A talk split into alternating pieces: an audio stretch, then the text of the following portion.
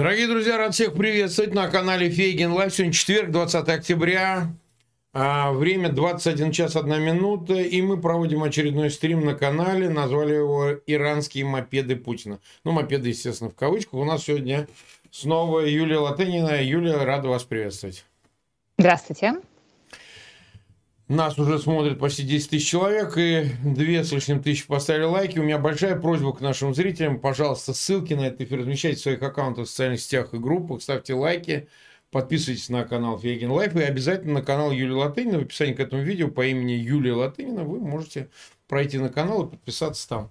Ну что же, вообще, так сказать, обсуждают тему, и предпосылкой к ней вообще более чем. То есть каждый день новости, они все гуще становится относительно этого вопроса иранских дронов, их поставок, их эффективности, отрицание Москвой и Тегераном о том, что такие поставки имеют место.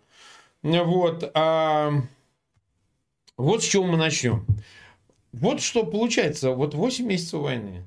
А разговор всегда шел о том, что ну, Москва готова к войне. То есть у нее есть все виды вооружений, необходимых для того, чтобы осуществить такую экспедиционную операцию. Есть силы на земле, в воздухе, на море и так далее. И БПЛА это было одной из частей как бы ну, а, военные, военного состояния войск, боеспособности что у нас есть такие средства. Много по этому поводу говорилось. Еще после 2020 года, когда в Армении э, в войне за Карабах с Азербайджаном очень большую роль сыграли Байрактары. И вот уже с того момента, вот я так припоминаю, с осени 20-го, говорилось о том, что это нечто новое, такое решающее средство, которое влияет на исход войны. И, в общем, парировалось это Москвой, что нет-нет, у нас все это, конечно, есть, а выясняется, что, оказывается, приходится не просто закупать у Ирана эти дроны, так называемые шахеты и так далее. А в принципе стало понятно, что они там символизируют некую новую фазу, новый этап войны. Вот их не было, и одна война была. Вот они появились, конечно, там мы сейчас это обсудим, какие средства защиты от них и, так сказать, что может предоставить союзники Украине. Но получается, Россия технологически не способна произвести эти самые дроны, ну хотя бы на уровне Ирана. Вот до чего как бы как, как можно вообще оценить уровень технологический, что приходится закупать дроны в Иране, а сами произвести не могут. Вот что, вот это, с этого начнем тогда. Марк, на самом деле вы попали в точку, потому что я-то, а, ну, собственно, когда мы собирались сделать этот эфир, естественно, мы будем говорить Иранские дроны – это только начало. Мы будем говорить о новой стратегии Путина, о новой реалистической стратегии Путина, о второй э, волне войны, в которой он уже не пытается одержать победу, а пытается просто закошмарить население. Э, кстати говоря, э, после Второй мировой войны были просто опросы мирового общественного мнения, опросы людей в городах, которые бомбили, а как это повлияло на их способность, на их желание продолжать войну. И когда выяснилось, что никак, что они только обозлялись, то, собственно, после этого массовые бомбардировки городов и были отодвинуты в прошлое как просто неэффективное средство ведения а, войны. Но об этом мы поговорим позже. А я считаю, что вот а, совершенно правильно мы начали с иранского мопеда. Потому что тактика, технические характеристики этого иранского мопеда – они совершенно невероятны и не имеют ничего общего там с байрактарами, хербами, свичблейдами и другими приличными беспилотниками. И как только мы поймем вопрос, почему Россия, ну не то что Соединенные Штаты, а там Израиль или Израиль, а почему Россия, даже Россия не производила подобного дерьма, вот как только мы посмотрим, из чего она состоит для чего она употребляется, мы сразу поймем всю философию этой войны. Вот знаете, вот говорят, что мальчики любят оружие. Вот я как девочка очень люблю оружие, я так фанатею от тактико-технических характеристик, потому что как только ты посмотришь, из чего оно сделано, ты понимаешь, для чего оно приспособлено. И как ни странно, я последние несколько дней э, потратила на розыски, из чего оно сделано, говорила с кем могла, на некоторых людей будут ссылаться, на некоторые люди запретили на них ссылаться, потому что вообще там был даже, наверное, не очень хорошо, что они со мной говорили. У них там обет молчания, как у монахов, э, кармелитов, по-моему. А тут они, значит, с кем-то беседуют на эту тему. А в интернете очень много фигни написано, потому что, во-первых, никто про эти дроны ничего не знает, хотя они из Путовой, там, в Саудовской Аравии тоже применялись. А, поэтому да. я, значит, сейчас постараюсь э, рассказать как и ту самую фигню, которую мне говорили, так и то, что, значит, есть э, правильного и неправильного. А, значит, э, собственно, что такое Шахет-136? Еще раз повторяю, мы сейчас просто не просто тактико-технические характеристики обсуждаем, а я такую вишенку закидываю, вот как э, Шерлок Холмс. Как только мы обсудим эти тактико-технические характеристики, мы поймем, что это за фигня. А баражирующий боеприпас, loiter ammunition, так называемый, он же дрон Камикадзе, боевая часть до 40 килограмм, летит он аж 2000 километров, по утверждению mm. РАЦ. Никто не проверял, но вот действительно он летит из Крыма в Киев, значит, около 800 километров он точно пролетает.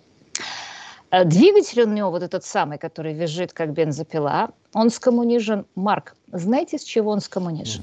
Это расскажите нам. А это тот двигатель, который в свое время еще в 1936 году ставился на жуках Volkswagen. Mm-hmm. Нет, ну ну, то есть э, на самом деле этот двигатель был переработан. Он был переработан э, немецкой компанией э. Из нее был произведен такой легкий двигатель для э, воздушных судов. Потом его скоммуниздили китайцы, продают на Алиэкспрессе, так что я не знаю, откуда это. Вообще все это, э, вся эта ворона, весь ее пух и перья, как правило, ее составные части продаются на Алиэкспрессе.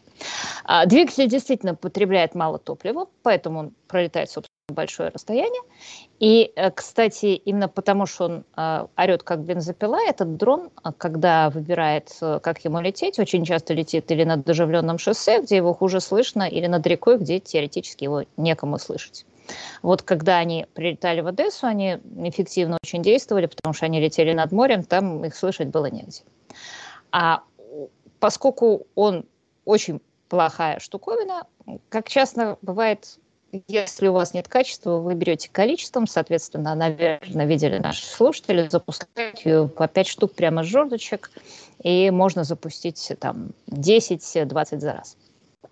Теперь самое интересное, как эта штука ориентируется – она ориентируется по GPS, э, плюс дешевому гражданскому GPS, плюс дешевой инерциальной системе отсчета. И я сразу разоблачу одну легенду, по поводу которой по этому поводу ходит, потому что один из моих собеседников мне сказал, ну вот, типа, он прилетает не точно, потому что американцы над Киевом GPS вырубили.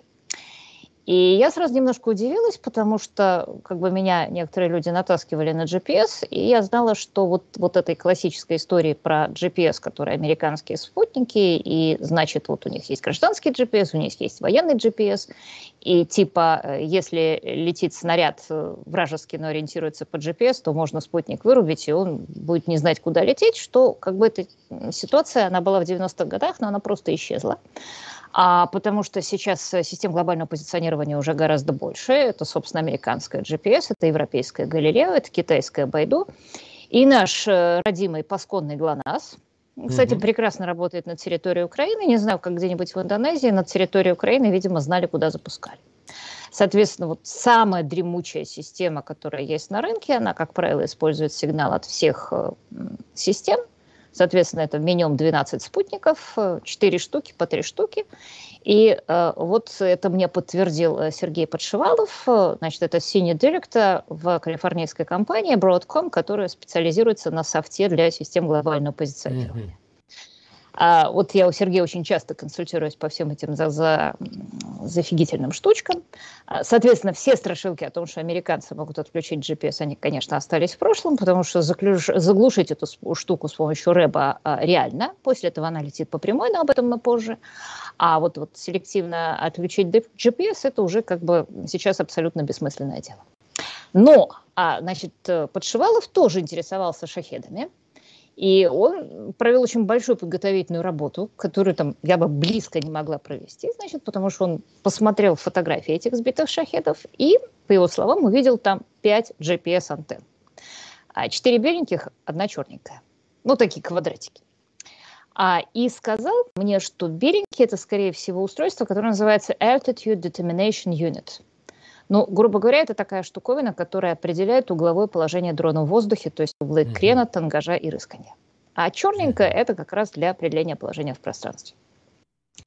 Причем Подшивалов проделал громадную подготовительную работу, которая, собственно, конечно, не предусмотрена его обязанностями э, коммерческого э, человека, который пишет коммерческие софты для э, всех этих штуковин, потому что он пошел в иранские университеты, нашел исследование профессора Тегеранского университета, которого зовут Алириза. на сайтах, естественно. Да, просто пошел на сайт, нашел вот этого Алиризу Ардалана, Христа Грозеву на заметку.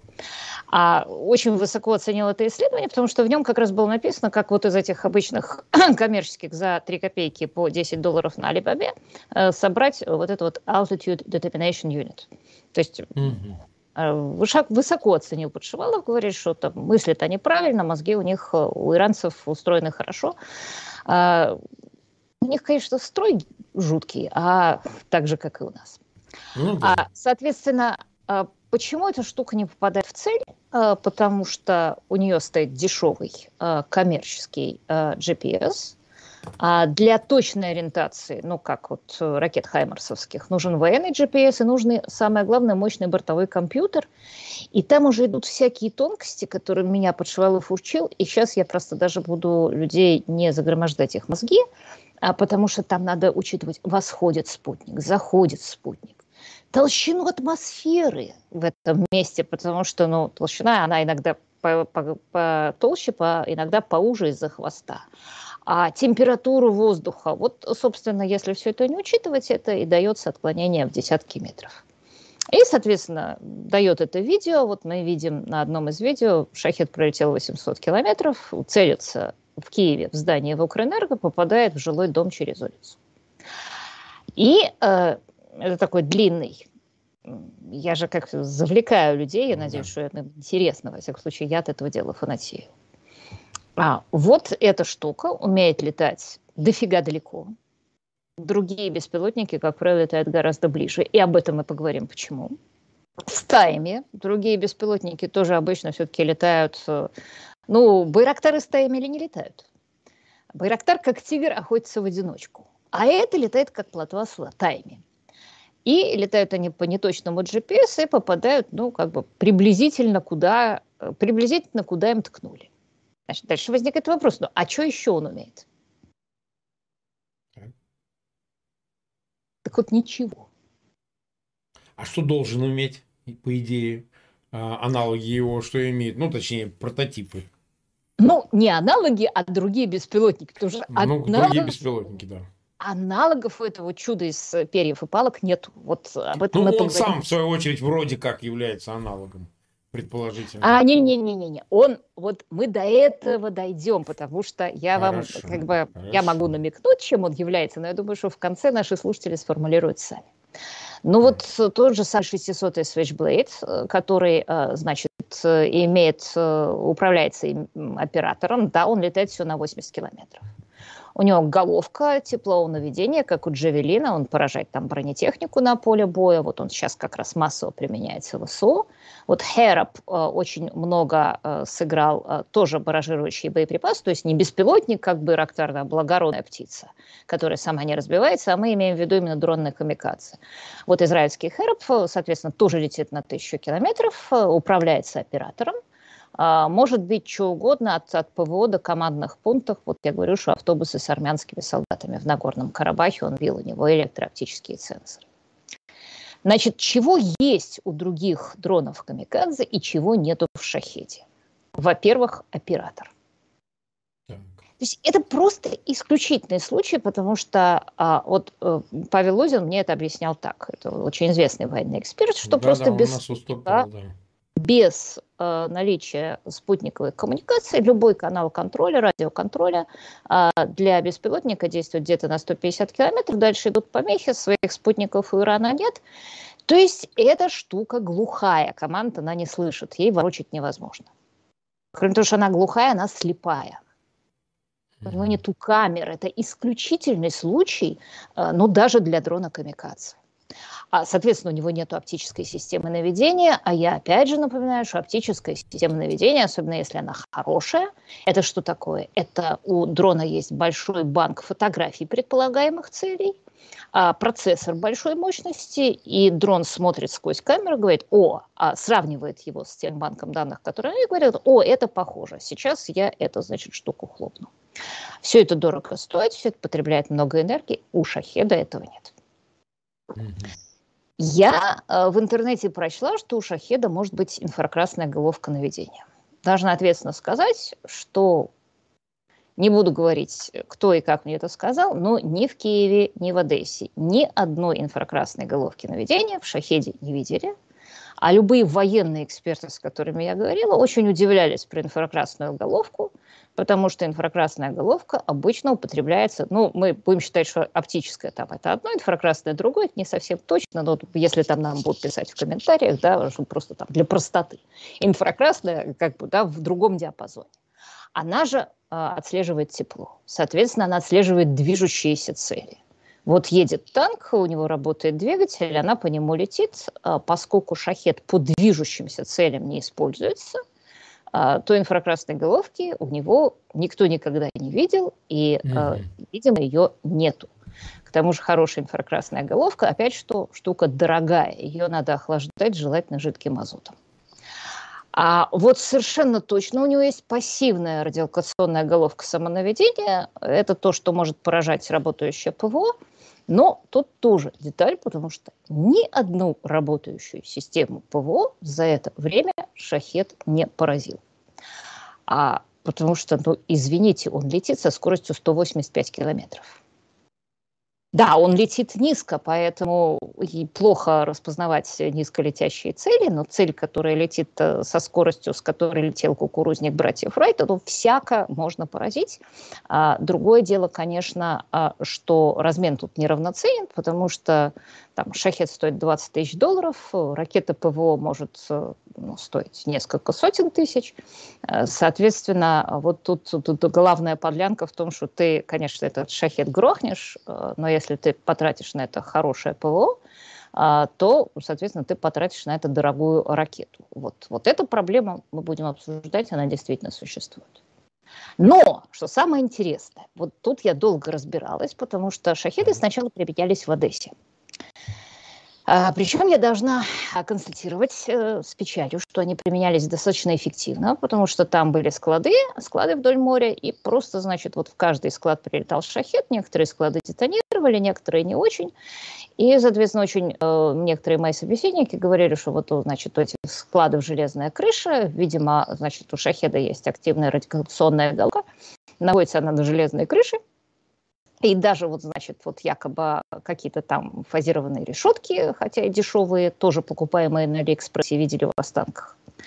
А дальше мне Павел Лузин сказал, что, ну, с его точки зрения, все полная фигня, и что выглядело это так. Вот есть склад, мимо него идет наводчик с айфоном, который отправляет координаты по тому самому GPS, и, соответственно, прилетает шахет, а почему железные крыши? Потому что крыши все железные у склада.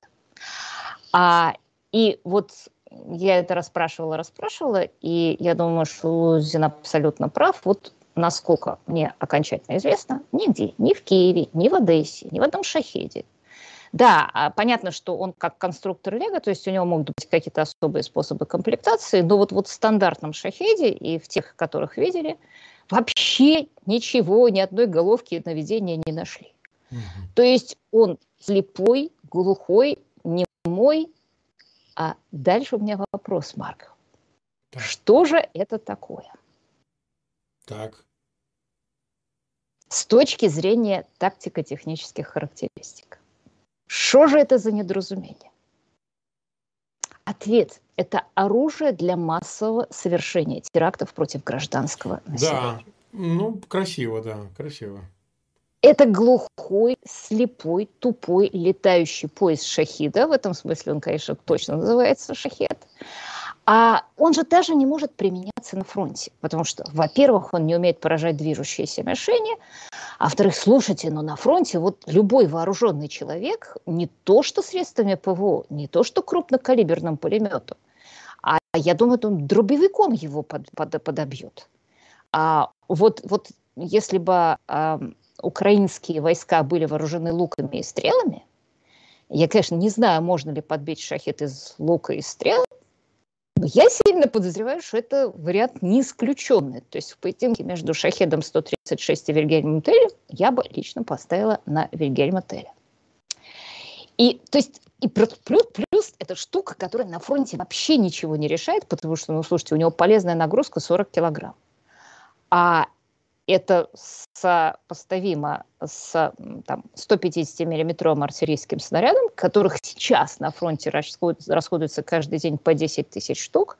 Ну, соответственно, даже у вас есть 20 э, шахедов, которые летят куда-то стаи и прилетают куда-то на фронт, это там 0,05% от того количества, которое выпущено за день. И отличаются они от снаряда тем, что снаряд нельзя сбить, а, как я уже сказала, шахет э, если ты вооруженный человек, э, слышишь эту бензопилу, то ты просто практически не можешь промахнуться. Вот. И, соответственно, дальше вопрос, значит ли это, что это неудачная конструкция, потому что вот я тут его парафиню, почем свет. Угу. И, конечно, нет. Это супер удачная конструкция в своем классе. В классе террористических вооружений. То есть иранцы, это вопрос, вот тот вопрос, который вы задали в самом начале. А почему Россия не создала свои шахеты? Ну, потому что даже Путину до этой войны не пришло в голову создавать промышленно летающие пояса шахида с заведомой целью а, ударить только по мирнику, потому что его слепота, его глухота, его дешевизна, его низкий коэффициент интеллекта, скажем так, среди беспилотников – а, ну, он, конечно, не пушечное мясо, да, он такое беспилотное мясо. Это не преимущество, это преимущество, а не недостатки. Он дешев зато как грязь, его много, он берет количеством. Ну, надо поразить там какую-то конкретную цель, ну, пустите 20 сахедов. 10 собьют, там 9 промахнутся, один попадет. А самое главное, что даже же не обязательно с его помощью попадать именно в электростанцию, а, потому что с его помощью в первую очередь надо заставить э, украинское ПВО потратить те ракеты, которые могли бы сбить Искандер или Калибр, который в следующей итерации, в следующей волне попадет в электростанцию. А вот, э, собственно, э, мне кажется, вот это такая главная вещь, которая из этого вытекает, потому что применение шахедов – это тактика террористов. Mm-hmm. Терроризм тут не метафора, а просто вытекает из тактико-технических характеристик. Ни для чего другого эта фигня просто не нужна. Так, мы 23 минуты в эфире, нас смотрит 40 тысяч человек, и 10 тысяч поставили лайки. Я благодарю всех, кто к нам присоединился. Напоминаю, что буквально через 36 минут у нас, как обычно, как каждый день, будет эфир с э, Алексеем Арестовичем, так что продолжайте оставаться на нашем канале, это важно. И напоминаю к тем, кто присоединяется, вы не примите воспользоваться возможностью, подпишитесь на канал Фейгин Live, на канал Юлии Латынина в описании к этому видео по имени Юлия Латынина, там легко найти синим, так сказать, нажимаете, попадаете на канал туда. Ну что же, тогда, тогда вот э, что. А, вот получается, что Москва сознательно пошла на массовое использование этих шахедов. По разным оценкам, там что-то две с лишним тысячи закуплены, да? Ну, я не знаю, уже ли поставлены, или будут поставлены, или, так сказать, это э, договор на такую заключен на такое количество заключен, но а, Получается, все эти две с лишним тысячи будут использованы фактически по гражданской инфраструктуре. Ну, они ее называют критической инфраструктурой, ТЭЦ, там, а, подстанции, там, теплоснабжение и так далее, и так далее. То есть, ни для чего другого он, этот шахет, получается, быть эффективным не может. Ну, я не знаю, только если уж обнаружит склад боеприпасов, и то, в которых 40-килограммовый, значит, заряд позволит пробить там крышу, я не знаю, там укрепление, чтобы произошла детонация. Я правильно понимаю, что прежде всего это все-таки гражданский объект? Абсолютно правильно, потому что любой военный объект для начала будет защищен, но о том, как от них можно э, защититься, мы еще поговорим. А, для начала любой военный объект а, против них будет защищен. Любой фронт против них, как я уже сказала, но это смешно их применять э, на фронте. А, соответственно, у них два способа применения. Даже не столько по гражданской инфраструктуре, потому что по гражданской инфраструктуре он тоже не очень попадет, он, скорее всего, промахнется. А вот просто как взорваться, как э, смертник с поясом шахида, где пришлось, там, где в автобусе, в автобусе, в кафе, так mm-hmm. в кафе, да, в жилом доме, так в жилом доме.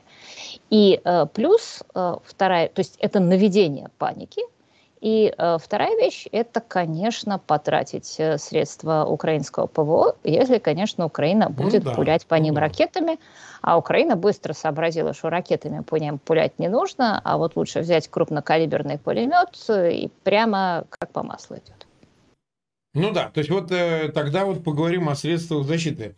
Здесь как вопрос стоит? Э, ну, говорят, зенитные комплексы есть, которые, так сказать, а, в купе с системой раннего предупреждения, с наведением, со всем остальным, очень эффективны сами по себе, ну, вплоть до вот даже стрелкового оружия, которое там, если при небольшой высоте, значит, действительно тоже эффективно. А сейчас как бы вроде бы пообещали выдать. То есть Столтенберг, глава НАТО, об этом заявляет. Некоторые союзники по НАТО уже об этом заявляют, что средства эти будут предоставлены. А разговор идет об Израиле. К нему обращались вот сейчас Кулеба должен был иметь разговор со своим коллегой в Израиле, что Израиль, который имеет действительно, ну что там, отрицать большой опыт, а, мог бы предоставить какие-то средства, если они реально нужны. И как вы на этот вопрос смотрите? Потому что, ну, это политический вопрос. Мы понимаем, что это не вопрос военно-технический, он политический, он лежит в плоскости вот выяснения отношений, помогать, не помогать, как Россия отнесется и так далее, при том, что все-таки эти средства иранские, и, в общем-то говоря, ну, понятно, какое к ним, э, к их происхождению и производству отношений. Э, насколько здесь эффективна была бы помощь Израиля для предоставления Украине средств, которые бы могли, могли как бы с ними справиться? Вот что вот здесь можно сказать? Ну, слушайте, я должна разочаровать, это вопрос не только э, политический, как ни странно, в случае Израиля это вопрос, э, прежде всего, коммерческий. Так. А потому что у Израиля действительно есть э, такая штуковина, которая, кстати, сейчас не используется. Ну, просто вот это как бы первое, что приходит на ум. У них есть система, которая называется Cachet. Лук, она же радуга. Хакешет бе она. Ну, тут я, значит, пощеголяю своим так. эфритом. Да будет так, стоять радуга в небе из э, книги Бытия. Ну, а это когда совра... Э, договор с Ноем заключают после конца потопа. А, так вот, а, этот кешет а, перехватывает ну, всю такую летающую мелкую мерзопакостность, а, и эта система радаров, э, которые очень рано или очень хорошо обнаруживают э, все, что творится, она уже сейчас не используется, потому что у Израиля есть э, покруче. Она защищала все границы Израиля, правда, но единственное, что известно, что Израиль большое государство, да, соответственно, Украина государство поменьше, хватит ли, хватит ли для защиты украинских границ? Тут, тут я не в курсе. А, но возникает такой маленький вопрос, прежде всего, а кто будет платить за удовольствие? Ну, а это такое дорогое удовольствие, в принципе. А это производят частные компании. В Израиле оно все производит там Рафаль и так далее. Угу. А, соответственно, вот американское правительство, когда поставляет, это платит американское правительство, ленд-лиз, все дела. Ну, Израиль, в общем-то, откровенно говоря, воюющая страна, она и так-то платит безумное количество налогов, и согласитесь, э, израильтяне скажут, так, это, это, это все хорошо, но почему мы должны из своего кармана платить за украинцев, которые, я тут, извините, так, на минуточку, а, конечно, Иран и все дела, и, э, ну, например, там, а Украина всегда голосовала в основном за палестинцев э, в на О. Ну, ну, да, ну, я, так, я, я, я бы сказал... Там был, ну, я просто там вам... Нет, точки, без разрешения израильского правительства ничего же не продадут. Ничего же не продадут. Хоть частная компания, хоть не частная. То есть, пока не будет разрешения, ну, никто же ничего не даст.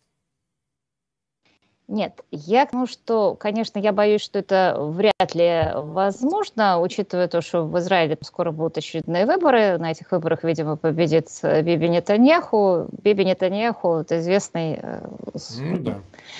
человек, который умеет ходить между стройками и считает, что вот тот факт, что российское ПВО, которое стояло в Сирии, всегда закрывало свои глазки, когда Израиль бомбил там да, да. иранских ну, да, да. всяких разных козлов, это там важнее, чем все остальное. А, так что вот, вот я боюсь, что тут мы ушли в несколько экзотическую, но не совсем продуктивную область.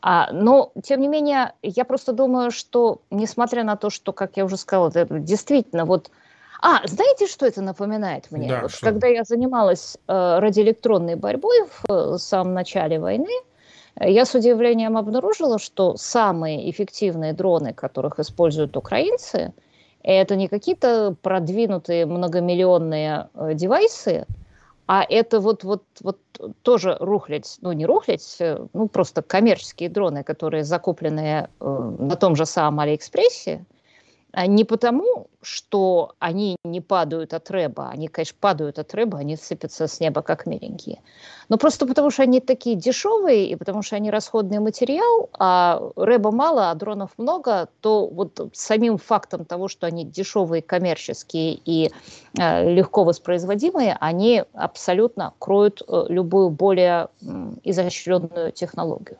Вот тут то же самое. Иран додумался производить, э, ну, грубо говоря, вшей. Mm-hmm. А, Арестович прекрасно сказал, он, по-моему, это уже говорил, а, дроновый спам. И вот рассылается дроновый спам. Как от него защититься? А, тем не менее, каждый раз, когда возникает технологический челлендж, а, этот челлендж, э, несомненно, преодолевается, и откровенно говоря, а, просто ну, вот в ходе того, что я беседовала, я поняла, как это может быть преодолено. Но, мягко говоря, я думаю, что те люди, с которыми я беседовала, не обрадуются, если это сейчас скажу. Так, так. Ну хорошо. А тогда зайдем с такого бока. А если у Украины появится ну, значительная средства для противодействия этим дронам. То есть рэп или другие средства, или вот непосредственно зенитные комплексы, еще что-то. А, потеряет ли... Вот помяните что? мои слова. Когда эта штука заработает, то она будет такой же простой, такой же тривиально простой, как сам этот дрон. Подобное бьют подобно. Да, Все подобное... откроют, скажут, а нифига себе, а как же? Ну, то есть э, тогда значимость вообще вот этого вида вооружения, она для Москвы, вот конкретно этих иранских дронов, она потеряет э, свое значение. Мы правильно это понимаем? Если территория Украины будет достаточно защищена, скажем так. Не совсем, потому что вот действительно Украина большая, в отличие от того mm-hmm. же Израиля. И такое ощущение, ну точно так же, как нельзя защититься от смертника, ну, который да. ну, раз пришел и взорвался, и как ты его вычислишь? То всегда, конечно, что-нибудь такое, я думаю, э, сможет прилететь. Или что-нибудь там подобное, или у него там моторчик будет какой-то другой. А другое дело, что вот, вот в чем сейчас стратегия Путина. А он же все время пытается найти э, на Украину какую-то такую вот какое-то такое чудесное средство, ему кажется, вот у него mm-hmm. такое мифологически бандитское мышление, что он сейчас всех разведет и найдет кто-то, или всех заморозит, или наводнит беженцами. И вот его последняя идея, это, конечно, правильно говорит Арестович, а, наводнить Европу беженцами, потому что, типа, все испугаются того, что холодно, голодно, нет электроэнергии, а плюс, э, значит, дроны э, используются для насыщения ПВО, а соответственно, потом серьезные ракеты типа «Калибра» разрушают украинскую инфраструктуру. Ну и еще, конечно, я думаю, что он думал э, о том, чтобы насытить, э, как бы сказать, вот заметили, что сказала Аналена Бербак? Угу. А когда начались э, вот эти вот атаки на украинскую энергетическую инфраструктуру, она сказала, самое главное сейчас поставлять не танки, а ПВО. Угу. То есть, о, как думаешь, а, то есть насыщается не только система ПВО, а насыщается западная помощь. Mm-hmm. Да, вот э, может Германия откосить от того, чтобы поставлять танки, потому что танки все-таки наступать на оружие. А вот мы какое благородное дело делаем. Мы, значит, защищаем небо Украины. Э, ну, а до танков или там, до атакамсов или до, там, до F-16, это там типа вот, вот после того, как защитим небо Украины. А, и я, кстати, напоминаю, что вот этой стратегии у Путина не было в самом начале. Хотели, между прочим, Украину-то взять целенькой и тепленькой. И я хочу сказать, что в принципе, как идея, это же не глупо. Вот Путин да, предлагает нам такую, так же, как и Иран, сейчас стратегию асимметричной войны. Вот он понял, что на фронте у него ничего хорошего не получится, а давайте я повоюю с тем, где не ожидали, с мирным населением. Вот я не буду вас бить, где вы сильны, а буду вас бить, где вы слабы, а, вот э, это называется терроризм, но вот терроризм в данном случае это вот не клеймо, это вот описание путинской тактики. Но это все теория. Помните, Марк, э, известный анекдот, да, теоретически мы миллионеры, а практически у нас... Э, ну да, что там такое. Расскажем слушателям или нет? Да, вы расскажете. А, ну, в общем, а, сын э, спрашивает у папы, папа, а что такое вот, теоретически и практически, в чем разница? А папа к маме обращается и говорит, и к дочке, и говорит, «А, слушай, вот ты с, э, переспала бы с человеком за миллион долларов? Мама говорит, ну, за миллион долларов, конечно, бы переспала. Ну, вот это и говорит э, папа сыну разница между теоретически и практически. Теоретически мы миллионеры. А практически у нас э, мама и дочка путаны. Я, да, не буду называть то ну, слово, ну, хорошо, которое хорошо. Ну, это же анекдот. Он... Ну, что...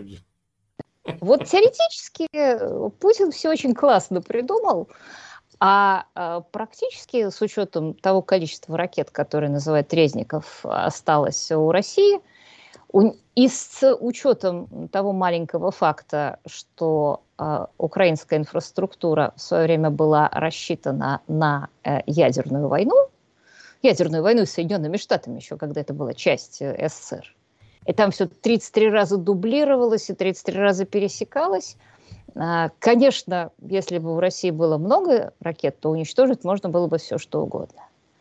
А, но такое ощущение из тех людей, с которыми я разговаривала, да, вот я задавала этот вопрос Павлу Лозину, я задавала этот вопрос, э, соответственно, Роману Светану, они говорили, что не получится.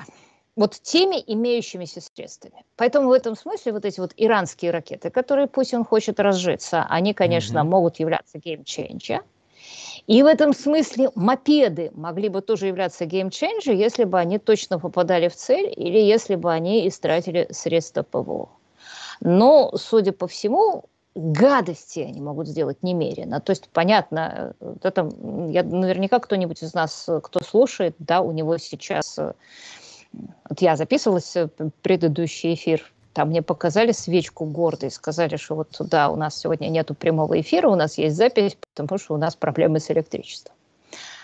А, то есть, понятно, я бы очень советовала всем нашим слушателям, которые живут э, в Украине, запасаться печками, буржуйками, свечками и прочими старыми испытанными дедовскими способами.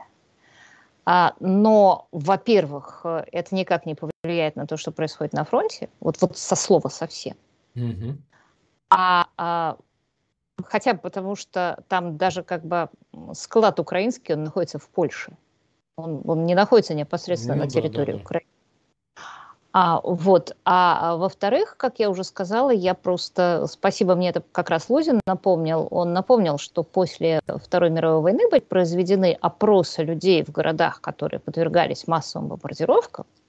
То есть не то, чтобы отключались э, электричество, а просто все стиралось с лица земли, и возникал вопрос, а это на ваш fighting spirit, это на ваш боевой дух какое-то влияние оказало, и оказалось, что нет.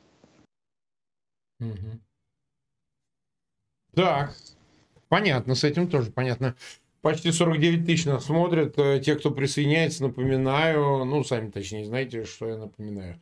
А тогда вот с какого бока зайдем? Все-таки обобщим, попробуем, да, более глобально на вещи посмотрим. Все-таки Москва с начала кампании 24 февраля, она вовлекла определенно достаточно тесно в свой союз, прежде всего Беларусь. Ну, с территории Беларуси осуществлялось вторжение с севера. Ну вот сейчас предполагают, что именно оттуда будет вторая такая, сиквел такого этого сериала, или там, не знаю, кинофильма, да, а, значит, тоже. Ну и, в общем, как-то в этот момент э, говорилось, ну, понятно, Беларусь аннексированная практически территория Москвы, и что от нее ждать. И вот э, новая ситуация именно с Ираном, потому что здесь более особенно, потому что Иран действительно страна-изгой, страна спонсор терроризма в этом статусе, она находится признанная в списке значит, Госдеп США и, и много чего еще, санкциями опоясаны и так далее. А, но не случайно они так прям вот рьяно отрицают сам факт поставки этих дронов. Ну и вот сейчас ракет «Земля-Земля», о чем пишет американская пресса. И э, сегодня, значит, Захарова по этому поводу там распалялась на брифинге, заявляя, нет, нет, нет, никаких, ничего не поставляем и так далее, и так далее. А, вот у меня складывается впечатление, которое должно вызывать э, и напряжение определенное в ряде столиц, там, и в, в Израиле, и там, в Саудовской Аравии, да и в Вашингтоне тоже. А что Москва-то ведь все-таки вот за такое щедрые, щедрые значит, поставки дает взамен? Потому что вот предположение о том, что это будут самолеты Су, ну, честно говоря, они самой Москве нужны для ведения войны. То есть, я, ну, может быть, какой-то долгосрочный контракт. Но многим кажется, что там есть что-то еще такое у этих двух союзников, двух стран изгоев. Ядерная. Да, по ядерной программе поставки каких-то, не обязательно там обогащенного урана, а какие-то лабораторные вещи, какие-то технические вещи. Все-таки мы помним, что Россия как-то вела переговоры, там станция в Бушере была, которую немцы начинали строить. Потом были всякие-всякие вокруг нее танцы и так далее. То есть даже тот же Израиль, который может игнорировать эту ситуацию, но в силу вышеперечисленных причин, которые мы обсуждали, не может относиться к этому слишком безразлично. А что же они взамен от Москвы получат? И Москва не в самом лучшем положении. И определенно, наверное, за эти военные поставки готовы рассчитываться более щедро, нежели если бы это было при других обстоятельствах. Когда она бы там изображала соблюдение каких-то санкционного режима, там, недопущение распространения ядерного оружия и так далее, и так далее. Тут вообще дошло уже до угроз там, применения ядерного перехода вообще к термоядерной стадии войны. Да? Э, так вот, э, действительно ли можно предположить, что как раз э, взаимообразно Иран может получить от Москвы нечто большее, чем просто какие-то там деньги или там, я не знаю, какие-то военные вооружения, какие-то, которых у него не достают, имеет дефицит и так далее. Что это действительно может быть связано с ядерной программой Ирана. Слушайте, мне стыдно, я реально об этом вот э, ничего не знаю, надо как-то поспрашивать вот э, с той же, э, с той же дотошностью, что про мопеды. Я хочу напомнить, что, в, во-первых, я просто хочу процитировать две вещи.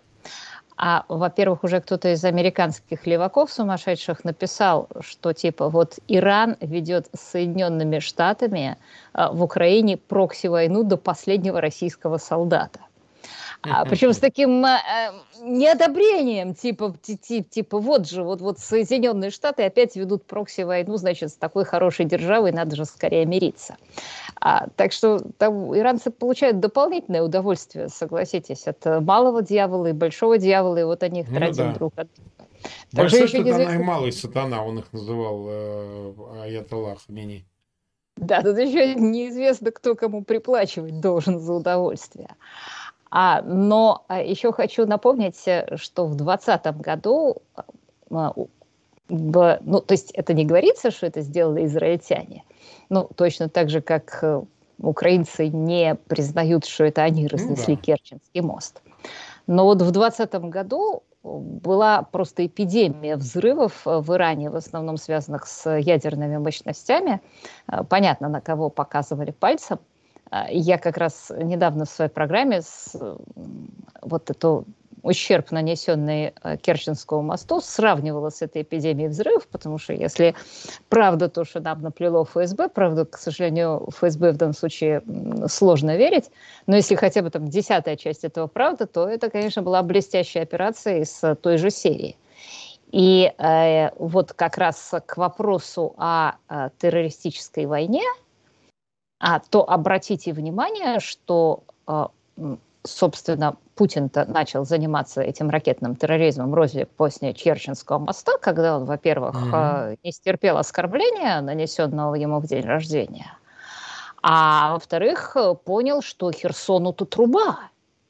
Ведь на наших-то глазах Херсону труба, потому что его реально нельзя снабжать, а, потому что Керченский мост, помимо всех символических э, ну, обстоятельств... Конечно, он имеет сугубо военно-практическое значение, конечно.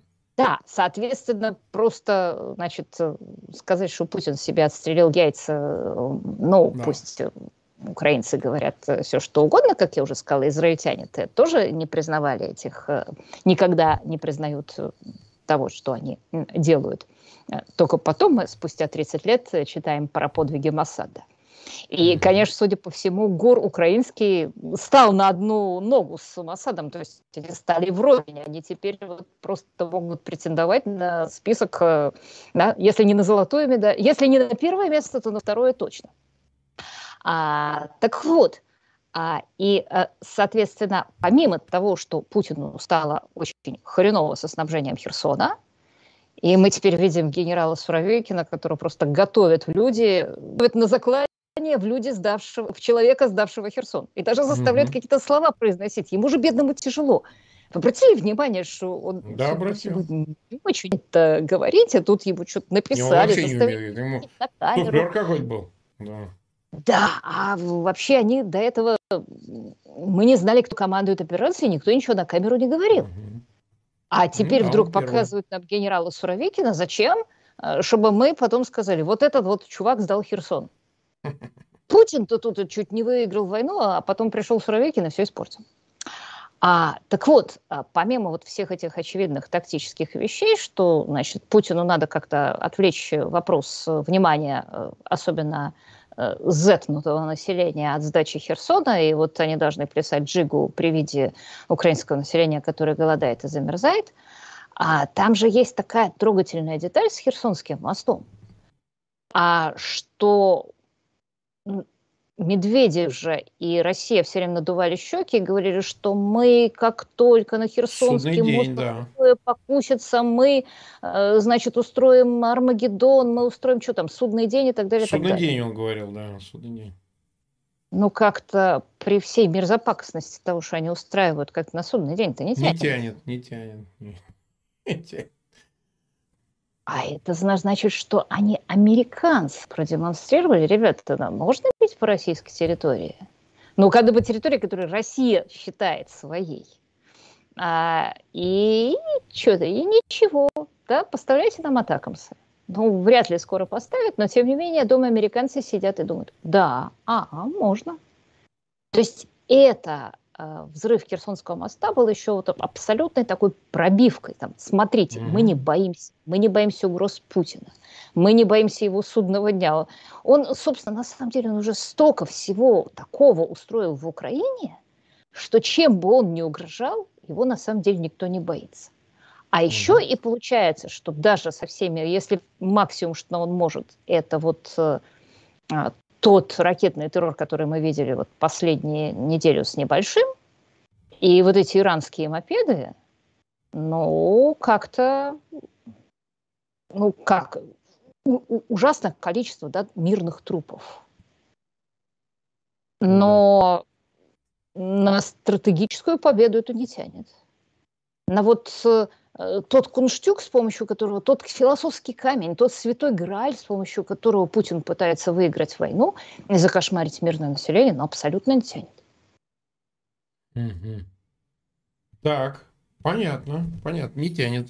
А, ну, вот э, в самом конце эфира у нас уже мы почти 50 минут, да, у нас там до эфира уже следующего остается минуток вот э, в запасе 5. Да, пора сворачиваться. Еще... Ну, э, Арестович, не-не. А вот последний такой будет вопрос. Э, вот он будет риторический. Вот что дальше? Что дальше? Ну хорошо, вот они оставят Херсон. Я понимаю, что мы чуть уже отходим, идем дальше от иранских дронов, вот дальше. Раз у него нету в запасе вот этого средства закошмаривания украинского населения, которое должно взмолиться перед Зеленским, а давайте начнем переговоры, давайте как бы это все закончить. Этого не происходит. Видимо, не произойдет. Ну, думаю, ну, нельзя быть таким дураком. Надо понять, что этого не будет. никакие иранские дроны в этом не помогут, и никакие ракеты Земля-Земля, которые, быть может, они еще и от Ирана и получат. Э, что дальше? То есть, э, вот окинем взором, что остается у Путина до ядерного оружия, до применения тактического ядерного оружия. Хоть что-нибудь остается, ну, там, не знаю, белорусская армия, все-таки он заставит, вовлечет ее, значит, в атаку с севера. Там, не знаю, может, иранцы появятся, бог его знает. Вот что, что, что у него осталось в запасе? Мобилизацию мы видели. С мобилизацией все, ну, так, в основном понятно. Там результаты еще могут быть какие-то, но с мобилизацией все понятно, кто это, что это, количественно, качественно, все уже ясно. Что еще осталось? Очень короткий ответ у него в запасе осталось э, то средство, к которому он всегда прибегает, и которое у него абсолютно неисчислимый э, источник, неиссякаемый – вранье. Вранье. Угу. Это всегда можно сказать, за победу, я тут да. Белгород спас, оборонил да. его от нашествия. Мы отразили нашествие Украины на Белгород. Но это продастся? Это продастся населению? А у меня ощущение, что та часть э, людей, которые зетнутые, и можно продать все, что угодно. Элите не продастся точно. И в этом смысле, поскольку элита, она более к реальности относится вменяемо, дни Путина, я надеюсь, не дни Путина, месяцы Путина сочтены. Ну да. Дело не в народе, дело в его окружении. Оно так жить не хочет. Это явно, так сказать. Ну, какая-то важная ее часть. Она вот, вот перемещаться в это полуказарменное состояние явно не желает. Даже по всяким рода источникам нам приходит та же информация, что они так жить не хотят. Под санкциями, в запертые двери, значит, в казарме, что называется, и, так сказать, без возможности коммуникации вообще. И, да и вообще они компрадорские. Поэтому как они будут жить вот в Сызрани вместо Капфера? Вот как? Где это? Вот, Они же понимают, как что найти? тот Лаврентий, они же понимают, что тот Лаврентий Павлович Берия, который, значит, удушит э, шефа подушкой, да. он получит, э, будет вычеркнут из всех списков, 100%. Э, и он получит полное прощение всех грехов. Да. А те, которые опоздают, ну, может быть, все еще и не вычеркнутся из списков. Угу.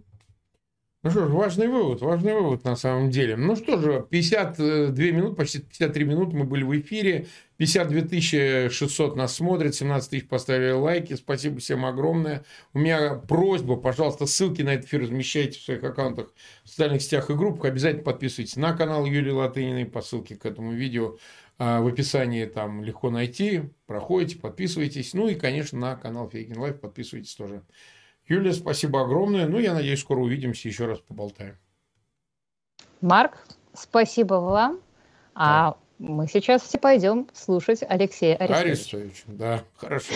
Всех ждем.